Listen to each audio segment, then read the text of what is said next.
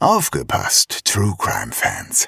Am 8. Juni 2024 bringen Zeno, Shaggy und Lisa ein exklusiv für diesen Abend gestaltetes Sommer-Special ihres True Crime Podcasts Mörderische Heimat auf die Bühne. In der einzigartigen Open-Air-Atmosphäre des Museumshofes Fulda werden dabei zwei echte Kriminalfälle zum Thema Sommer, Urlaub und Reisen vorgestellt. Zwei Fälle aus fernen Ländern, in denen einige von uns vielleicht auch schon ihren Urlaub verbrachten. Denn nicht nur in Petersberg und Poppenhausen geschehen Verbrechen. Auch in Portugal, Phuket oder Polynesien. Dazu gibt es wie immer spannende Einblicke hinter die Kulissen des Erfolgspodcasts Made in Fulda. Tickets gibt es bei allen bekannten Vorverkaufsstellen und unter kreuz.com.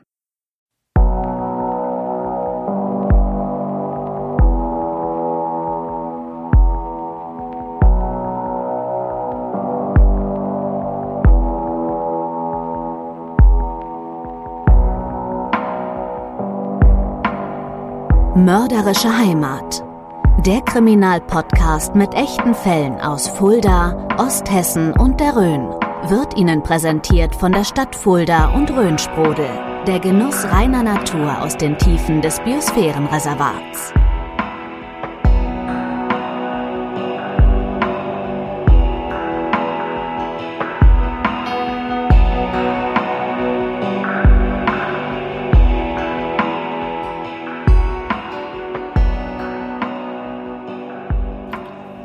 Hallo und willkommen, liebe Hörerinnen und Hörer, zu unserer Folge 37 und damit schon zum Staffelbeginn. Schon, sag ich, von Staffel 7 eures Podcasts und unseres Podcasts Mörderische Heimat. Der Podcast mit echten Fällen aus Fulda, Osthessen und der Rhön. Mein Name ist Shaggy Schwarz und auch bei Folge 37 sitzt mir natürlich ein ganz bestimmter Mensch gegenüber, Zeno Diegelmann. Hallo, lieber Zeno. Hallo Shaggy, ja in der Tat, es ist wieder soweit, ne? Ja, wir sind zurück. Wieder beginnt eine neue Staffel und da richten wir ja eigentlich immer fast schon traditionell gerne immer einen Blick zurück auf die vergangenen sechs Fälle der letzten Staffel. Da hatten ja. wir auch wieder spannende Fälle, zu denen ihr auch fleißig uns geschrieben habt. Zum Beispiel zum Cold Case von Petra H bei dem die 125. Speichelprobe schließlich zum Erfolg führte und man nach über 20 Jahren ja doch noch einen Täter finden konnte. Ja, du erinnerst dich. Ja, genau. Bei unserem Fall Tanz in den Tod wurde zum Glück deutlich schneller ein Täter oder besser gesagt ein Täterpaar gefunden. Ähnlich schnell auch bei unserem Skandalfall, bei dem der tote Bischof Bolte geschändet wurde. Ein Fall, den die wenigsten von euch kannten, von dem wir euch auch ebenfalls berichten durften. So ist es. Wir hatten ja bereits in einer vorherigen Folge einige Feedbacks vorgelesen. Auch zum Fall des ermordeten Taxifahrers haben wir einige Zuschriften erhalten, die sich sowohl an den Fall als auch teilweise an die Täter erinnern konnten. Nur bei unserem Fall Nummer 35, Kunstraub in Adolfseck, ja. sind bis heute die Täter teilweise noch flüchtig und auch die geraubten Gegenstände, außer dem Gemälde natürlich, ja. das wissen wir, sind ja nicht wieder aufgetaucht. Aber wer weiß, ja, wer, wer, weiß. Vielleicht gibt es da auch nochmal irgendwas weiß. Neues zu berichten. Ja, vielleicht taucht das ein oder andere Exemplar ja doch irgendwo noch auf oder lässt Rückschlüsse auf die Täter zu. Hm. Heute zur ersten Folge dieser Staffel haben wir einen Fall mitgebracht, den wir in unserer letzten Live-Show hatten und der für viel Gesprächsstoff gesorgt hatte. Das stimmt. Wir hatten da eine Expertin von der feministischen Initiative Fulda mit dabei, mit der wir im Anschluss auch über Femizide noch gesprochen mhm. haben. Die da waren, erinnern sich sicherlich. Ja, ja das war Isabel Schönfelder. So genau, genau, genau. Ja, und wie sich dieser Fall äh, zusammensetzt, das ist nämlich auch unser heutiger Fall, mit dem wir diese Staffel eröffnen möchten. Das erfahren wir jetzt von Lisa, denn sie hat das Ganze wieder wie immer für uns zusammengefasst.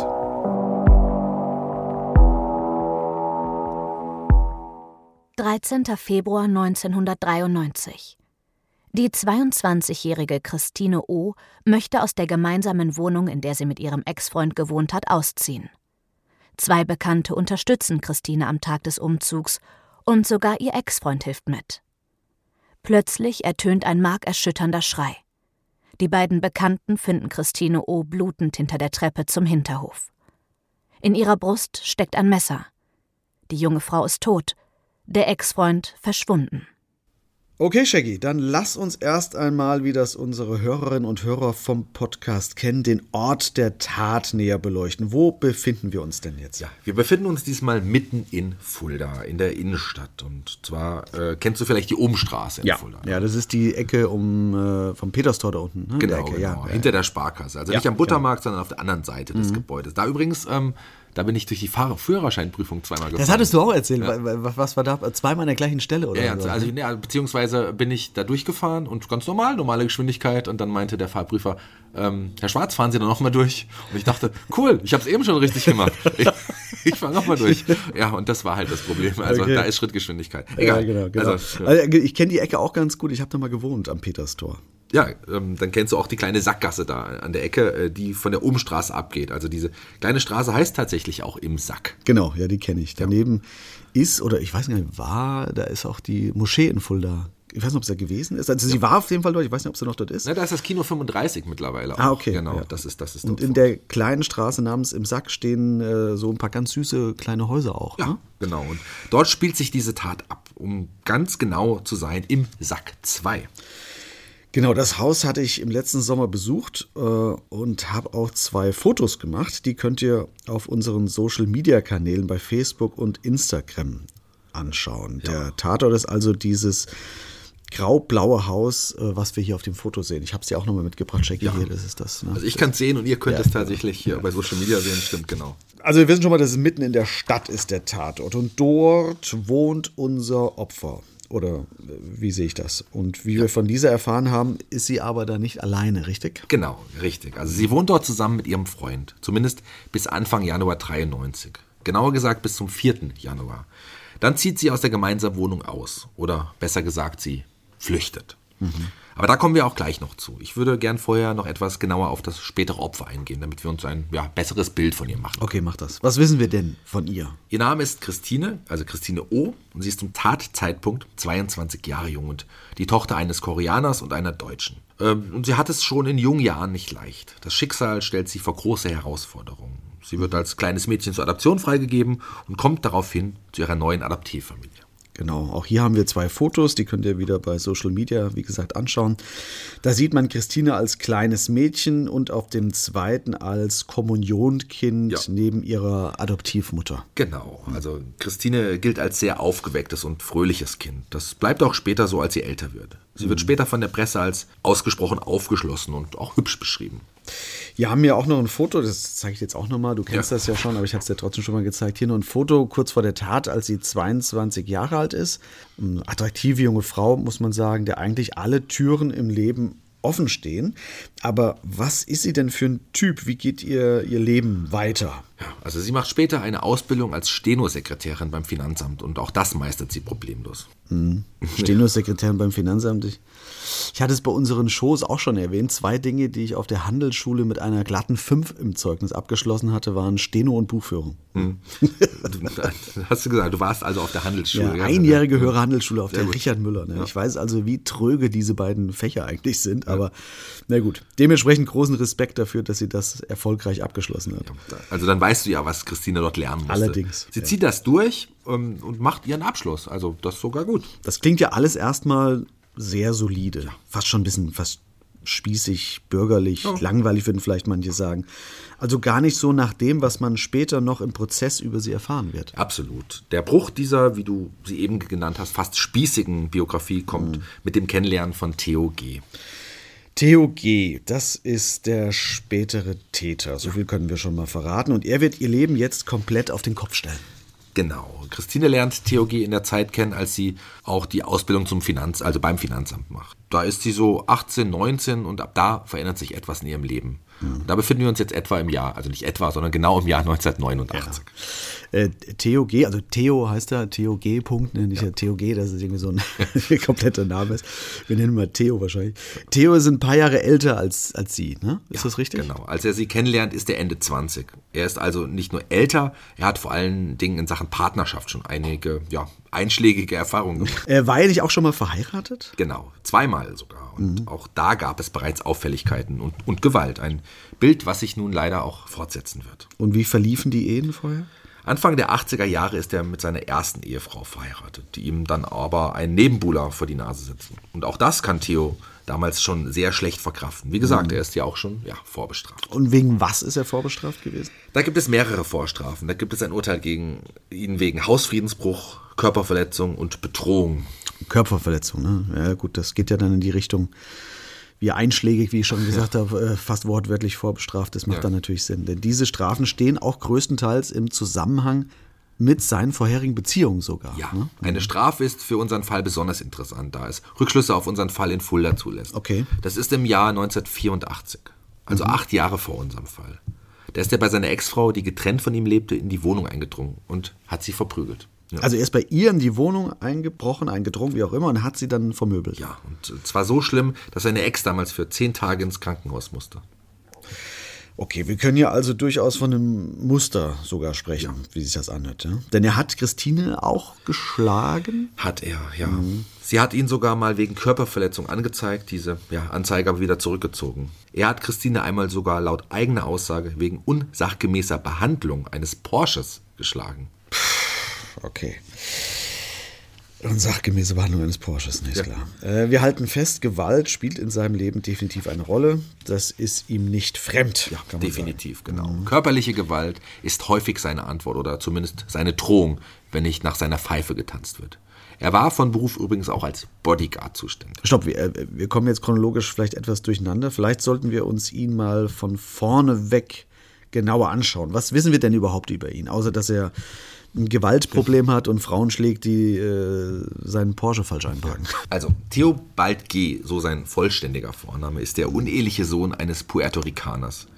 Wir nennen ihn aber weiter in seiner Kurzform Theo, weil er auch so genannt werden wollte. Er hat bei der Bundeswehr eine Lehre zum Flugzeugmechaniker gemacht und ja, Tornados gewartet. Er hat dort immerhin den Rang eines Unteroffiziers erreicht. Keine riesige Karriere, aber ja, immerhin. Das gefällt ihm aber irgendwann nicht mehr.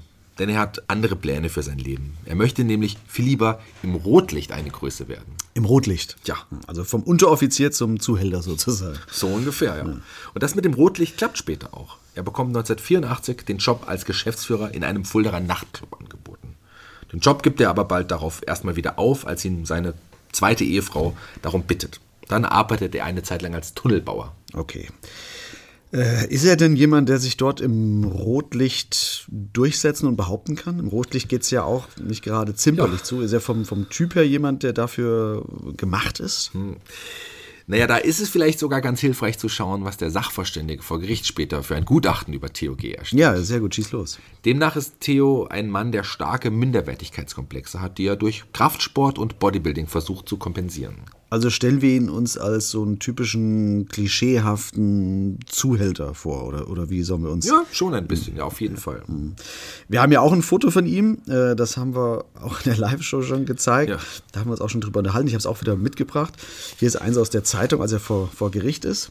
Ja, also, ja, okay, sagen wir mal so, für die Leute, die es jetzt noch nicht gesehen haben, er widerspricht jetzt nicht unbedingt dem, dem Klischee, was man von so Milieuleuten aus dem Rotlicht hat. Ne? Auf jeden Fall der Podcast mit den meisten Fotos, die wir hier Ja, das stimmt. zeigen. Ja, Aber du hast ja auch einen bestimmten Begriff. Wie hast du ihn in den Live-Shows nochmal genannt? Ja, in der Rhön nennt man so Leute immer so ein Uffgestupt. Genau, so, war- so, Also, so war das. also breit wie hoch. Ne? So, so, Aufgestuppt. ja. Das ist so, ein so, tolles Röner Wort, das habe ich mir gemerkt. Ja, aufgestuppt.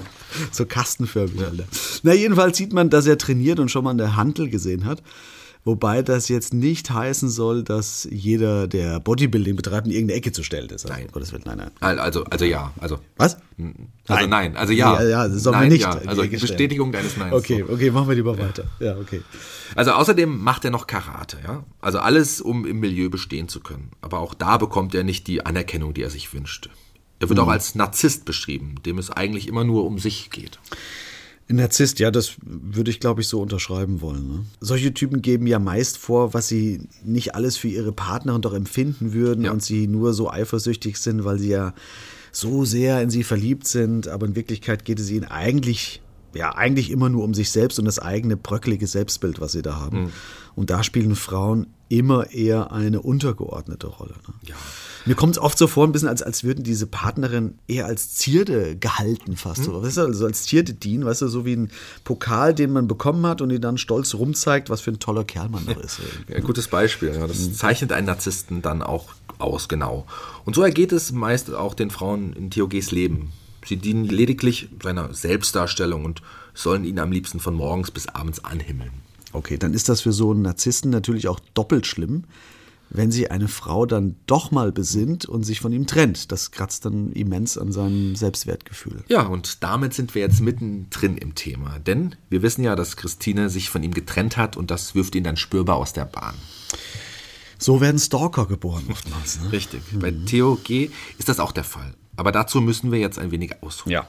Leg los, wir steigen jetzt richtig in den Fall und dessen Historie ein, denn da gibt es ein paar Sachen noch zu erzählen. Ja, wir spulen nochmal etwas zurück. Christine hat Theo damals zu Zeiten ihrer Ausbildung kennengelernt. Mhm. Die beiden werden ein Paar und ziehen zusammen in das schon von dir gezeigte Haus im Sack 2. Genau. All das, was wir von ihr und von ihm kennen, passt ja eigentlich so nicht richtig so zusammen. Mhm. Sie mit einer soliden Ausbildung, sehr umgänglich und wird als nett beschrieben. Er will unbedingt ins Rotlichtmilieu, ist ein Schläger und alle bezeichnen ihn als einen Narzissten oder so. Ja, und ein Uffgestupfter. Und ein Uffgestupfter, genau. Ja. ja. aber wo die Liebe nicht äh, hinfällt. Ne? Ja.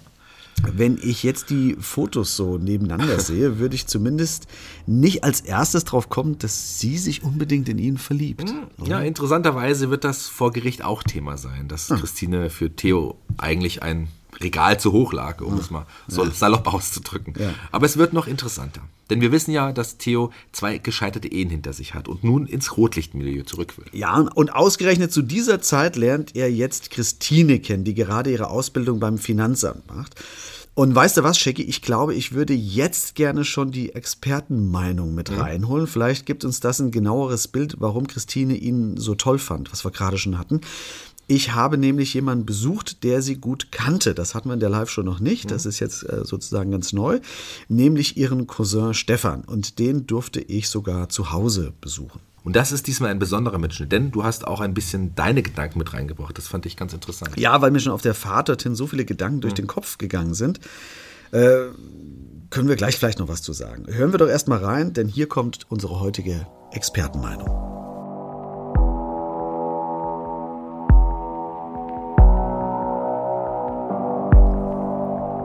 Nachgehakt. Die Expertenmeinung. Mit freundlicher Unterstützung von HWK. Ihr unabhängiger Versicherungsmakler für individuell zugeschnittene Versicherungslösungen. Das gilt für Privatpersonen und Familien ebenso wie für Freiberufler, Selbstständige und Unternehmen. HWK. Ihr Versicherungsmakler in Fulda und Schwalmstadt.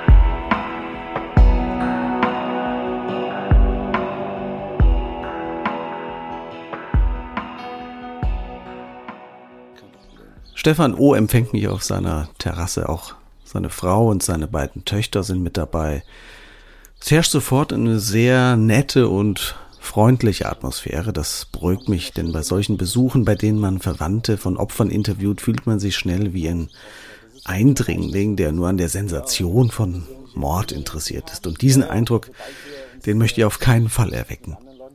Wir gehen nach draußen und äh, setzen uns auf die Terrasse. Zunächst denke ich noch, dass das Zwitschern der Vögel die Aufnahmen stören wird, aber dann denke ich, dass das eigentlich ganz gut die Absurdität solcher Gespräche widerspiegelt. Man stellt sich das nur vor, man sitzt an einem sonnigen Tag auf einer Terrasse und schaut in die Ferne der Rhön, die Vögel zwitschern und man unterhält sich darüber, dass die eigene Cousine ermordet wurde. Wie skurril. Als erstes möchte ich wissen, was Christine für ein Mensch war. Also wie gesagt, sie ist adoptiert worden und äh, ist 1970 geboren. Dann ist sie drei Jahre alt gewesen. Da ist der Vater an Krebs erkrankt, ist dann auch ganz schnell gestorben. Wir hatten ja schon im Podcast erwähnt, dass Christine die Tochter eines Koreaners und einer Deutschen ist und zur Adoption freigegeben wurde. Dass das noch nicht alles an Schicksalsschlägen für das junge Mädchen war, das erfahre ich jetzt. Sie kam halt immer in Ferien zu uns, hier auf den Hof und dann hm. haben wir immer gespielt und äh, das war, finde ich, die schönste Zeit vielleicht auch für sie im Leben, weil ich war ja ein Alter, ich bin 69 geboren, sie ist 70 geboren. Hm. wir waren dann immer so ein Trupp. Wir hatten da sechs, sieben Kinder, waren das dann eine Verwandtschaft, wo dann immer aufeinander, dann hat man sich getroffen. Und die, sie musste dann schon im Alter von acht Jahren, die wurde ein Jahr vorgezogen, zur Kommunion zu gehen. Mhm. Wir sind hier katholisch, weil die Mutter auch an Krebs erkrankt ist und ist dann praktisch, die hat dann gesagt kriegt, also äh, wenn sie mit neun Jahren zur Kommunion geht, ist es zu spät, dann kann sie das nicht mehr miterleben, also ist sie dann nicht mehr da. Wow. Christine ist also keine zehn Jahre alt, als sie bereits von ihren leiblichen Eltern zu ihren neuen Adoptiveltern gewechselt ist und diese beide dann innerhalb weniger Jahre an Krebs erkranken und sterben. Also schon jetzt wird mir bewusst, dass solche Schicksalsschläge für einen jungen Menschen doch Spuren hinterlassen müssen. Hat sie sich deswegen vielleicht so einen Mann wie Theo G. ausgesucht? Einen, der stark ist und sie beschützen kann? Hm. Und der dann später zu ihrem Mörder wurde.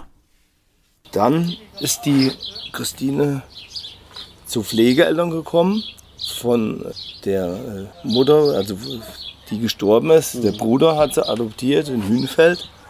Da ist sie dann äh, gut aufgenommen worden sag ich mal, und ist da groß geworden. Dann wurde halt der Kontakt äh, immer weniger, sag ich mal. Mhm. Und ich habe sie dann nochmal in Fuller getroffen. Und dann hat sie nur immer gesagt, sie hat jemanden kennengelernt und sie will, ah, sie will äh, jetzt da ausziehen daheim und sie will ihren eigenen Weg gehen. Und mhm. das war so eine Phase, das weiß ich auch. Dann hat sie sich, äh, ich sag mal, von den Pflegeeltern die war halt so schon ein Draufgänger. Ne? Und dann haben die die auch nicht mehr erreicht. Die wollte, wollte da raus. Ne? Und das hat ihr halt nicht mehr so äh, gefallen. Na klar wollen Jugendliche zu Hause raus und erstmal ausbrechen und was anderes eigenes erleben. Das ist normal. Aber wie konnten sie auf diese schiefe Bahn geraten? Ich denke mal, das war einfach nur jugendlicher Leichtsinn.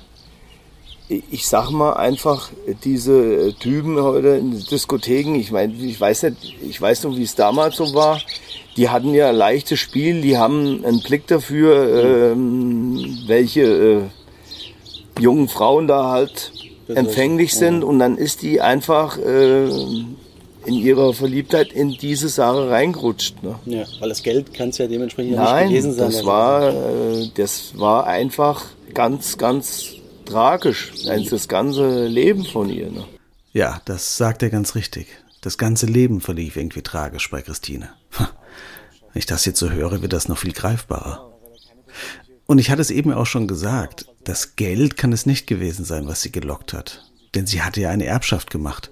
Sie hatte ja ein Haus bei Frankfurt geerbt. Was hat es damit denn eigentlich auf sich? Sie hatte ja das Haus, wie gesagt, von meinem Vater, der Bruder hatte das damals schon gebaut. Und da hatte die eigentlich ausgesorgt. Wo ja. die 18 Jahre alt war, hat die äh, genug am Konto, die hätte eigentlich gar nichts mehr machen brauchen. Die hatten sechs Partien Mieten in Karlbach bei Frankfurt. Mhm. Jedenfalls ging Christine dennoch anschaffen. Ob das aus finanzieller Not war, was wir wohl ausschließen können, oder ob es jugendlicher Leichtsinn war oder Neugier oder ob ihr Lebenspartner sie dazu gezwungen hat, das können wir heute leider nicht mehr richtig rekonstruieren. Dennoch ging sie anschaffen und das sorgte natürlich im Nachhinein dann auch bei der Presse für viel Interesse und ließ leider dann auch so einige Berichte in einem unschönen Licht erscheinen. Auch darüber hat Stefan so ein bisschen was erzählt. Wurde halt dann nachher auch in Industrien und also als wenn sie da die große Post, das war sie eigentlich gar nicht. Ne? Mhm. Letztendlich war sie ja ähm, die Frau von so einem äh, Zuhälter und er hat immer gesagt, wenn du mich verlassen willst, so, dann bringe ich dich um und das hat er letztendlich auch gemacht. Ne? Stefan erzählt mir dann noch, dass in den folgenden Jahren der Kontakt immer weniger wurde zu Christine. Sie hat sich ein bisschen zurückgezogen und man verlor sich so ein bisschen aus den Augen. Er hat sie noch ein, zwei Mal getroffen, äh, allerdings gab es da auch keine großen und intensiven Gespräche mehr. Aber ich kann mich auch noch an die letzte Begegnung erinnern, ähm, wo ich sie mal an der Tankstelle, die ist heute schon zugemacht worden. Oh, da haben wir mal kurz geredet, aber nicht über so. Sie sagt, mir geht's gut und ja, das war's dann auch. Ne? Klar, wenn man wüsste, dass das das letzte Gespräch mit seiner Cousine ist, dann würde man sicherlich andere Themen wählen. Aber wie ging ihm es denn damit in den folgenden Jahren? Was sind so die Erinnerungen an sie, beziehungsweise denkt ihr auch heute noch an sie?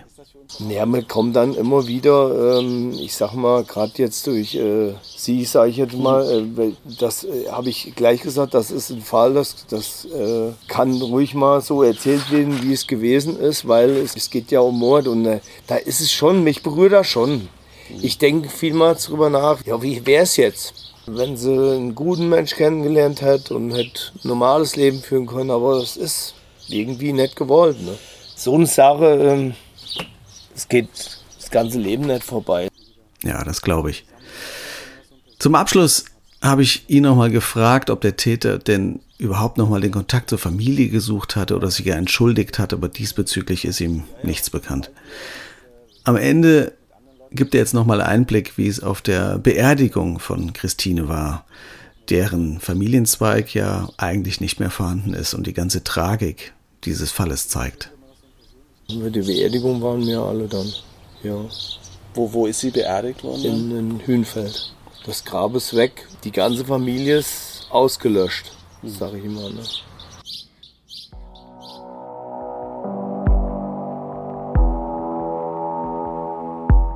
Wow, da haben wir nochmal einen deutlich tieferen Einblick in Christines Leben gewonnen. Ja, überleg dir das mal, was das mit einem Kind macht. Du wirst erst zur Adoption freigegeben, was oftmals vielleicht sogar für alle Seiten die bessere Lösung ist, aber du ja dennoch damit erstmal klarkommen musst. Mhm.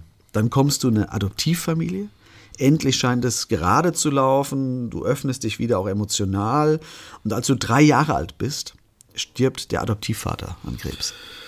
Und dann als Achtjährige auch noch deine ja, zweite Mutter. Ja, ja. die Adoptivmutter. Genau. Ja. Deswegen schickt man sie auch schon ein Jahr früher zur Kommunion, damit ihre Mutter dies noch miterleben kann und die Kleine bei der Kommunion nicht ganz ohne Elternteil dastehen muss. Ja, und trotz allem gilt Christine ja als ausgesprochen liebenswürdig und gut gelaunt, haben wir ja gehört. So ist es, ja. Sie ja. kommt nach dem Tod der Stiefmutter bei deren Bruder in Hünfeld unter. Dort lebt sie auch ein ganz normales Leben, bis sie halt eben Theo G. kennenlernt. Naja, zumindest kann ich jetzt eventuell ein wenig verstehen, was sie an ihm äh, fasziniert. Ja. Also so was Starkes, Stabiles, etwas, äh, das zumindest körperlich signalisiert, mich wirft hier nichts um. Ich bin äh, konstant, äh, ich bleibe hier stehen, ist natürlich auch nur Küchenpsychologie, die ich hier betreibe, aber so könnte ich es mir so ein bisschen erklären wenigstens. Ja, passt ne? schon, ja. Das würde es ein wenig erklären, warum die beiden halt ein Paar werden. Vielleicht ist sie ja auch fasziniert von dem Milieu. Weißt du? Also so, so ein Bad Guy hat ja oftmals was Verruchtes, worauf gerade eine junge Frau vielleicht interessiert reagiert. Weißt du, diese, diese Leute im Milieu, die lassen sich nichts sagen, ja. so ein bisschen Outlaws sind vielleicht ja so eine Art Gesetzlose. Ja, ja, das, das, das kann gut sein. Also dafür spricht leider auch, dass sie nämlich tatsächlich irgendwann damit beginnt, für ihn anzuschaffen. Obwohl sie eigentlich ja voll im Leben steht. Ja. Aber wir wissen ja jetzt, nicht aus finanziellen ja. Gründen, das kann ja nicht sein. Wie wir gehört haben, sie hat einen Job und ihr geht es finanziell ja auch nicht schlecht. Also das ja. kann nicht die Motivation Eben, sein. Im Gegenteil, also wie gerade von ihrem Cousin richtig wiedergegeben, hat sie in der Nähe von Frankfurt ein Haus geerbt, mhm. dessen Wert alleine eine Million Mark ist. Ja, mhm. Vielleicht, weiß nicht, ist es Neugier, vielleicht will sie ihrem Freund imponieren. Jedenfalls arbeitet sie tatsächlich mhm. bald bei ihm im Bordell. Allerdings auch nur mit Einschränkungen. Inwiefern? Was heißt Einschränkung? Also sie übt keinen echten Geschlechtsverkehr mit ihren Kunden aus. Also nur äh, Französisch oder so. Hm. Ja. Also gut, egal, ist ja auch ja. wurscht. Ne? Wollen wir jetzt nicht so sehr ins Detail gehen. Jedenfalls scheint es so, dass äh, sie es nur bedingt zulässt, das Arbeiten dort, was ja vielleicht auch eher dafür spricht, dass sie es nicht aus purer Begeisterung nur macht. Ja, anzunehmen. Also da müssten wir jetzt allerdings ja, spekulieren. Spekulieren ja. ist in dem Fall eher schwierig. Wie auch immer, mich wundert es ja viel mehr, dass er es zulässt, dass sie da arbeitet, weißt du? Er scheint doch so ein total eifersüchtiger Typ zu sein. Wie kommt er dann darauf, dass er ausgerechnet seine Freundin anderen Männern überlässt? Das es, widerspricht ja, sich ja irgendwie. Ja, es widerspricht sich, aber mhm. es wird noch delikater, denn er sitzt immer im Zimmer daneben und lauscht, wenn Christina einen Kunden hat. Ach, also so, also so Art Voyeur oder sowas. Oder, oder hat er Angst, dass ihr was zustößt? Also aus welcher. Keine Ahnung. Also ich weiß nur, dass er weiß man nicht. also im Zimmer nebenan immer saß. Ja.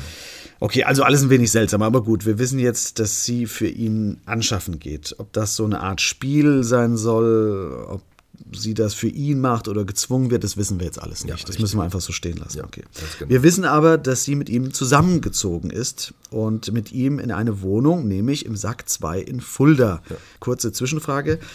Äh, dort um die Ecke, da gab es doch ein Bordell in der Obenstraße. Mhm. War das, war das das Bordell, wo sie gearbeitet hat? Ähm, weiß ich nicht hundertprozentig, ich glaube schon, denn er war dort tatsächlich Geschäftsführer. War das so? Ja, ich bin mir auch nicht mehr ganz sicher, ob das so war. Aber gut, könnte zumindest sein, dass das dort in der Ecke war, weil es direkt um die Ecke liegt. Ne? Hm, Genau. Deswegen wahrscheinlich würde auch Sinn machen, auch die Wohnung direkt um die Ecke. Ne? Eben. Aber übrigens äh, zur Wohnung, äh, die zahlt sie.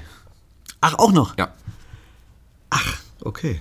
Okay. Ja, also sie zahlt die Miete und außerdem investiert Theo Geld von Christine in mehrere dubiose Geschäfte. Das wird ja immer besser. Ja. Er ist ja ein echter Volltreffer, ihr Freund. Ne? Ja, ganz genau. Und das erkennt Christine endlich irgendwann auch und beschließt, sich von ihm zu trennen. Es gibt jetzt komplett unterschiedliche Erzählungen. Auf der einen Seite wird von Gewalt und Schlägen berichtet. Christine vertraut sich nämlich einer Freundin aus Wiesbaden an. Das ist eine alte Schulfreundin von ihr und die wird gleich noch eine wichtige Rolle spielen. Okay, gut. Na gut. Jedenfalls erzählt Christine ihr, dass sie von Theo G. geschlagen wird und sich trennen möchte. Weihnachten 1992, also keine zwei Monate vor der Tat, treffen sich die beiden Frauen.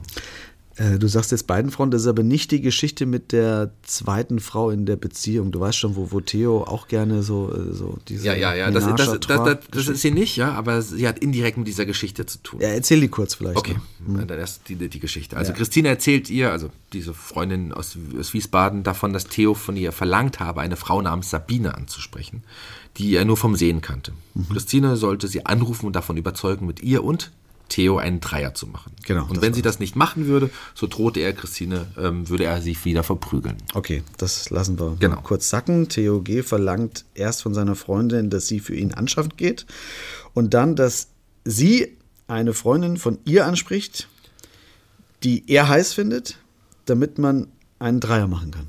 Ja, also eine Oder so Bekannte ungefähr. zumindest, Ja, genau, ja. genau. Ähm, oder ne, zumindest eine Frau. So, wie Ja. das Verhältnis war, das weiß ich jetzt gar nicht ganz genau. Aber okay. schön zusammengefasst auf jeden okay, Fall. krass. Und Christine kennt diese Sabine, aber. Achso, nee, genau, du hast die Ja, also gar nicht, ne? weiß es nicht genau, aber ich glaube eher, sie kennt sie nicht. Und Christine hat auch gar keine Lust darauf irgendwie so. Also warum auch, ja. Aber sie hat auch Angst vor Theo und Mhm. fingiert nun ein imaginäres Telefonat mit dieser Frau. Mit dieser, mit dieser Sabine. Genau. Und inwiefern fingiert sie dieses Telefonat? Na, ihre Schulfreundin aus Wiesbaden gibt sich als diese Sabine aus.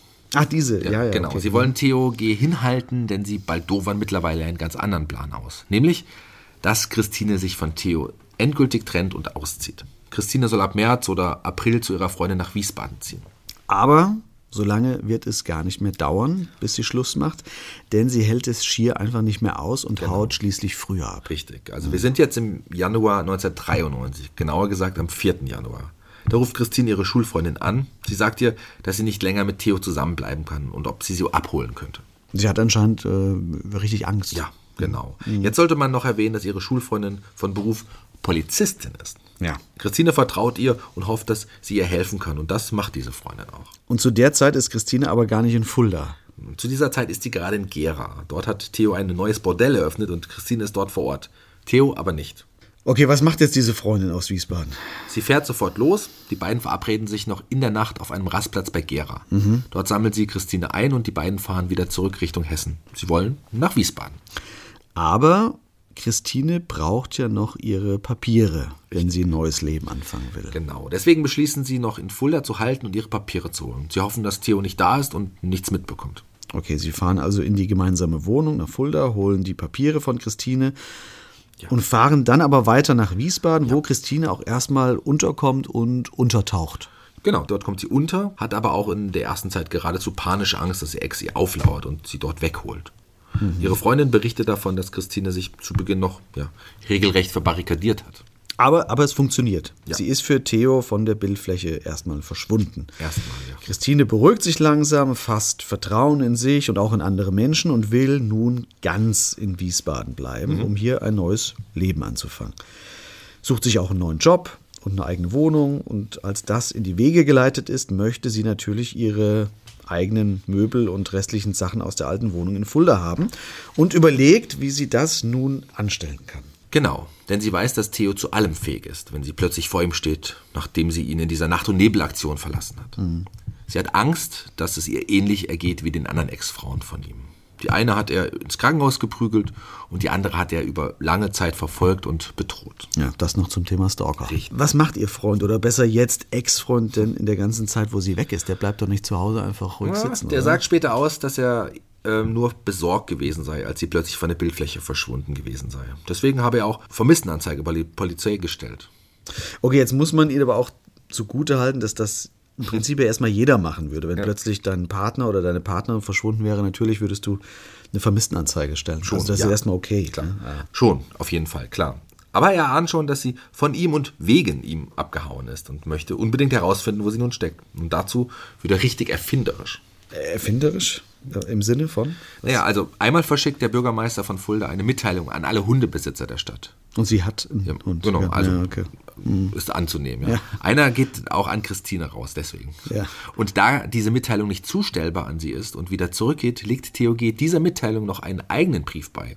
In der Hoffnung, dass die Behörden rausfinden, wo sie nun wohnt und ihr so auch sein Brief zugestellt wird. Ah, okay, das ist so, ein trojanischer Brief, So- so- sozusagen. sozusagen. Das ist Raffiniert, ne? Ja, genau. Der Inhalt dieses Briefes war auch schon seltsam. Äh, Willst du es hören? Ja, ja klar, auf jeden Fall. Ja, ja. Er schreibt da Sachen rein wie: Meine erste Frau war okay, Sonja war super, aber du bist die Krönung.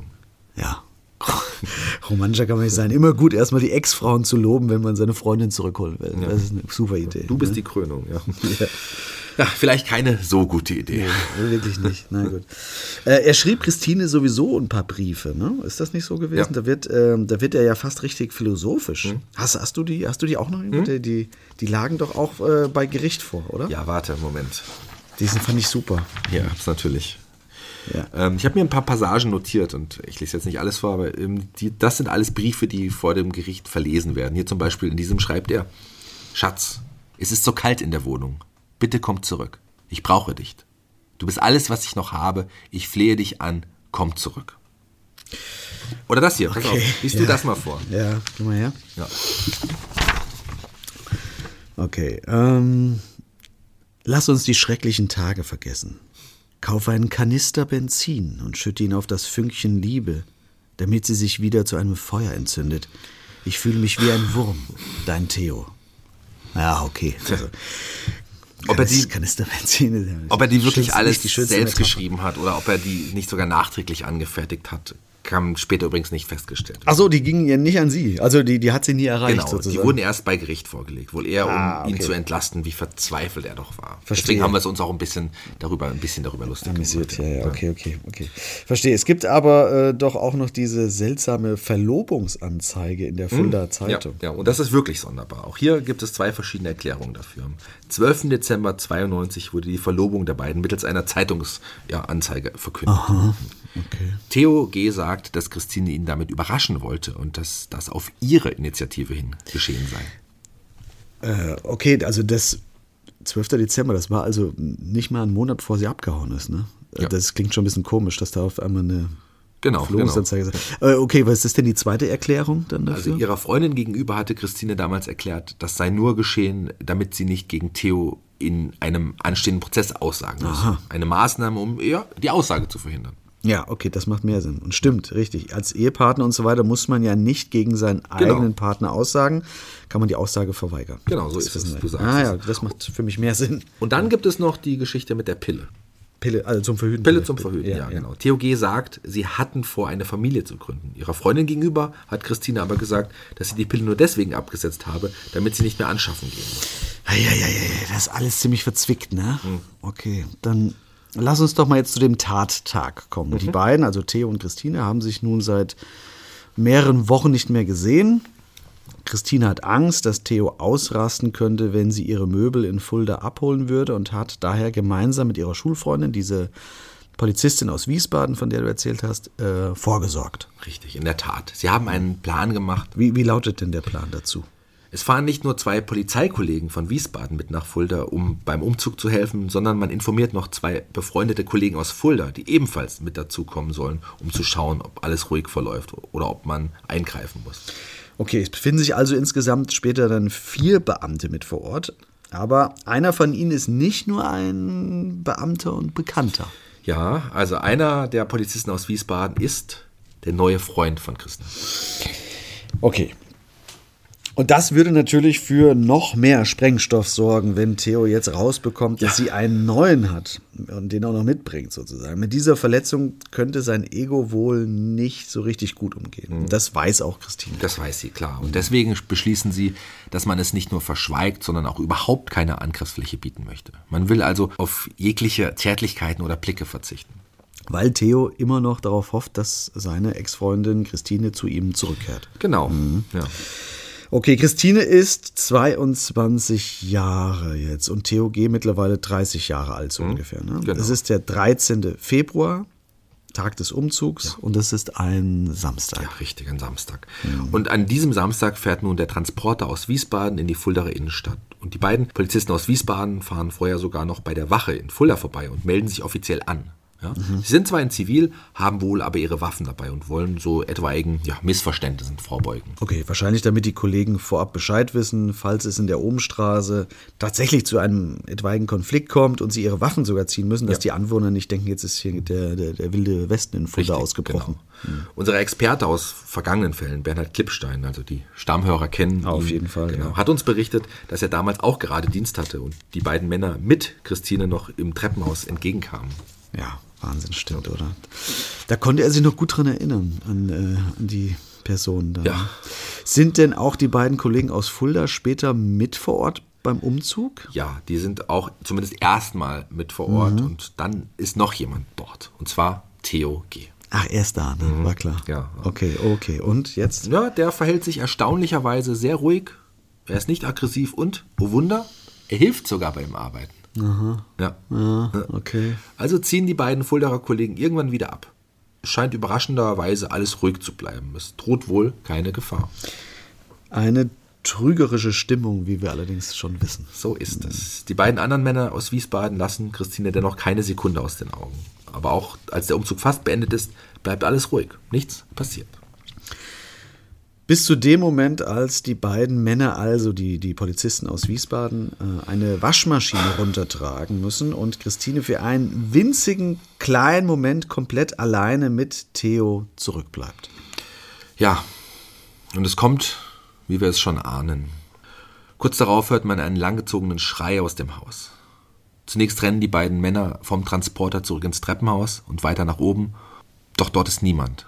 Als sie wieder runtergehen, erkennen sie im Durchgang zum Innenhof Christina am Boden liegen. Sie liegt dort blutüberströmt auf dem Rücken und hat noch das Messer in ihrer Brust stecken.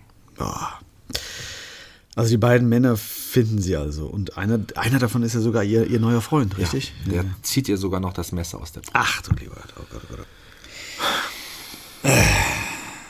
Okay. Zwar trifft kurz darauf auch ein Rettungswagen ein, aber man kann nur noch den Tod von Christine feststellen. Theo hat sie mit 19 Messerstichen 19 umgebracht. Messerstiche. Ja. Mit 19 Messerstiche. In dieser kurzen Zeit. Ja. Aber überleg dir mal, wie lange das dauert, 19 Mal zuzustechen. Mach das mal. Ich nehme mir gerade hier so, so einen Stift vom Tisch äh, und dann mach mal 17 Mal, wie viel Zeit da vergeht und was das für Kraft kostet. Ne? Guck mal, immer jetzt so 7, 8 imaginär stehen, das, das dauert ewig, oder? Ich weiß, ja. Also das bedarf enormer Energie und zeigt eben auch die hohe, extrem hohe Aggression. Und ist ihr, ihr Ex-Freund denn noch am Tatort? Hat man ihn vor Ort direkt stellen können? Nein, also der flüchtet zunächst, stellt sich aber kurz darauf bei der Polizei. Boah, ich weiß ja gar nicht, was man da, was man da jetzt noch sagen soll, ganz ehrlich. Ne? Dann lass uns direkt ein wenig vorspulen und in den Gerichtssaal kommen, denn dort wird es auch noch interessant. Theo G. versucht nämlich mit Hilfe seines Anwalts auch hier seinen Kopf aus der Schlinge zu ziehen. Na, da bin ich mal gespannt. Die Tat selbst scheint ja recht klar zu sein, möchte Ja. ich mal behaupten, oder? Aber nach den Aussagen der Zeugen kommt es nun im Prozess zu einer neuen Taktik seitens der Verteidigung. Bisher hatte Theo immer behauptet, von einem Blackout übermannt worden zu sein, sodass er sich an nichts mehr erinnern konnte. Wörtlich hatte er angegeben, dass es ihm plötzlich heiß im Kopf wurde und er sich danach an nichts mehr erinnern könnte. Das waren seine Worte. Okay. Aber nun erfährt die Seite der Verteidigung während des Prozesses ja davon, dass einer der beiden Polizisten, die vor Ort dabei waren, der neue Freund von Christine war. Ja, Ja, und siehe da, das scheint das Erinnerungsvermögen von Theo schlagartig zurückzubringen. Denn das gibt ihm und der Verteidigung ja die Chance, den Sachverhalt zu erklären und auf Tat im Affekt zu plädieren. Dann wäre es nicht mehr Mord, sondern Totschlag. ja. Denn jetzt behauptet er, dass er sich wieder an alles erinnern kann. Na Mensch, Gratulation. Er behauptet jetzt, er habe vom Fenster der Wohnung aus gesehen, wie Christine und einer der Männer Zärtlichkeiten ausgetauscht hätten und ja, ihn das dann rasend gemacht hat. Ja, klar, das äh, fällt einem dann halt mal wieder so ein. Ich meine, sowas äh, kann einem schon mal entfallen, so ein wichtiger Fakt. Ne? Also, meine Leute, ey. Ich sag's ja immer wieder, ich könnte niemals als Strafverteidiger arbeiten. Diese konstruierten, oft rein theoretischen Scharmützel, das würde mich wahnsinnig machen, oder? Aber so argumentiert jetzt die Verteidigung. Ja, klar. schließlich hatte Christine Theo gegenüber doch eigentlich geäußert, dass sie der Beziehung nach einer vorübergehenden Trennung durchaus noch eine Chance geben Mhm. würde. Ja? Und nun wäre ihm allein durch diese zärtliche Geste aufgefallen, dass das alles gelogen sei und genau das in ihm einen Affektsturm ausgelöst habe. Ein Affektsturm, ja. Da haben wir wieder eins unserer Lieblingsthemen, Affekt. Ne? Schwer zu beweisen, aber auch schwer zu widerlegen. Das stimmt leider, ja. Und wenn man mit Affekt durchkommt, hätte das natürlich bei der Urteilsfindung eine ganz andere Gewichtung bezüglich, wie gerade schon erwähnt, Mord oder Totschlag. Genau. Das sind natürlich ganz andere Strafmaße. Und deswegen plädiert die Verteidigung nur noch auf einen minderschweren Fall von Tötung, der maximal lediglich bis zu fünf Jahren Haft nach sich zieht. Okay. Gibt es da auch ein Gutachten zu, ob es Affekt gewesen sein könnte? Ist ja, ist ja wie gesagt, immer schwer zu widerlegen und so. Ne? Mhm, Genau, also ein, ein, ein Gutachter gibt zumindest an, dass es zwar sehr ungewöhnlich sei, dass sich der Angeklagte erst so spät im Prozess an solch eine wichtige Situation erinnern würde, Ja. dass man es aber auch nicht ausschließen kann. Falls die Tat im Affekt geschehen sei, könnte dies auch die angebliche Gedächtnislücke erklären. Äh, Wie soll ich es möglichst objektiv sagen, Shaggy? Aber die Sache, die stinkt doch gewaltig, oder? Ja, also schon, klar. Aber die Verteidigung setzt nun einmal auf diese Karte. Für TOG seien Treue und Ehrlichkeit nun einmal die wichtigsten Ach, ja, Prinzipien. klar, Und diese habe er nun von Christine und ihrem neuen Freund verletzt gesehen. Das habe seine sämtlichen Hoffnungen zerstört, dass er wieder mit ihr zusammenkommen und eine Familie gründen könnte. Ja, klar. Treue und Ehrlichkeit. Ne? Ja. Ja, Sagt der, der seine Freundin im Nebenzimmer belauscht und sie vorschicken wollte, damit sie eine Frau anspricht, mit der er dann, äh, und, na egal, gut, egal, geschenkt. Sag mir lieber, ob er damit und der Anwalt damit durchkommen. Die Verteidigung gibt weiter an, dass diese Erkenntnis wiederum einen Mann wie Theo, der durchaus narzisstische Züge habe, so schwer belastet und gekränkt hat, dass er sich zu der Tat hinreißen ließ. Schließlich war seine Partnerin für ihn ein großer Bestandteil seines Selbstwertes und eine Trennung somit noch viel schlimmer als für andere. Er habe sich aufs Äußerste erniedrigt. Ja, absolut, er ist das Opfer. Absolut. Ach, da wird mir fast schlecht, sorry. Ne? Dieses Hinbiegen von Aussagen und jegliche Dinge, das ist doch, das ist doch furchtbar. Schlimm. Ja, und die Richter müssen sich das dennoch alles anhören und gewichten. Ich meine, natürlich, gut, man muss auch sagen, natürlich versucht er für seinen Mandanten, also der Anwalt, versucht für seinen Mandanten das geringste Strafmaß rauszuholen. Das ist mir auch klar. Ne? Aber moralisch und ethisch, ich weiß nicht, wie man damit klarkommt. Also, ich finde, ich finde, das schlimm. Nee, ehrlich gesagt, ich finde das eigentlich ekelhaft. Ja, das, das verstehe ich total. Aber wie du schon sagst, versucht man natürlich seitens der Verteidigung komplett auf diese Karte zu setzen. Jetzt, wo man weiß, dass einer der beiden Männer ihr neuer Freund war, will man das natürlich für sich nutzen. Ich finde, das könnte aber auch alles genauso gut für eine geplante Tötung sprechen, oder? Also wenn ein Mann wie er verlassen wird, kann er es einfach nicht ertragen und stellt sich dann für sich die Regel auf, also wenn ich sie nicht haben kann, dann, dann soll sie niemand haben, ich bringe sie um. Und das ist ja dann ein, ein geplanter Mord. Das hatten wir ja schon so ähnlich äh, bei unserem Fall aus Bad Salzschlierf. Ja. Erinnerst dich? Ja. Spricht ja per se erstmal nichts dagegen, dass das trotzdem ein geplanter Mord sein kann. Richtig. Also kann ja in beide Richtungen Ja. gehen. Und es gibt auch in diesem Fall einen Zeugen, dem gegenüber Theo genau da, so etwas gesagt hat. Dass er sie umbringen würde, wenn sie ihn wirklich verlässt. Ja, guck. Du siehst, es gibt also zwei Thesen. Die Frage ist, welcher schenkt das Gericht mehr Glauben? Ja, dann schieß los. Was, was, was, was wird durchgewunken? Naja, man stellt fest, dass die Tat durchaus im Affekt geschehen sein könnte. Ach nö. Ach, nö. Aber Ja. man habe dennoch keine tiefgreifende Bewusstseinsstörung zur Tatzeit festgestellt. Hier kannst du lesen, was der Gutachter noch zu TOG gesagt hat. Liest du vor. Ja, äh, der Gutachter stellt fest, dass bei TOG zur Tatzeit keinesfalls eine tiefgreifende Bewusstseinsstörung vorlag. Im Gegenteil. Es lege hier hingegen ein hohes Maß an Wachsamkeit vor. Der Verlassene habe schließlich den einzigen Moment abgepasst, in dem Christine O. ohne ihre Beschützer gewesen war. Außerdem beschreibt er TOG als eine äh, schwierige Persönlichkeit mit Minderwertigkeitskomplexen. Ein hochsensibler Charakter, der Kränkungen nur schwer verarbeite und aggressive Verhaltensmuster zeige.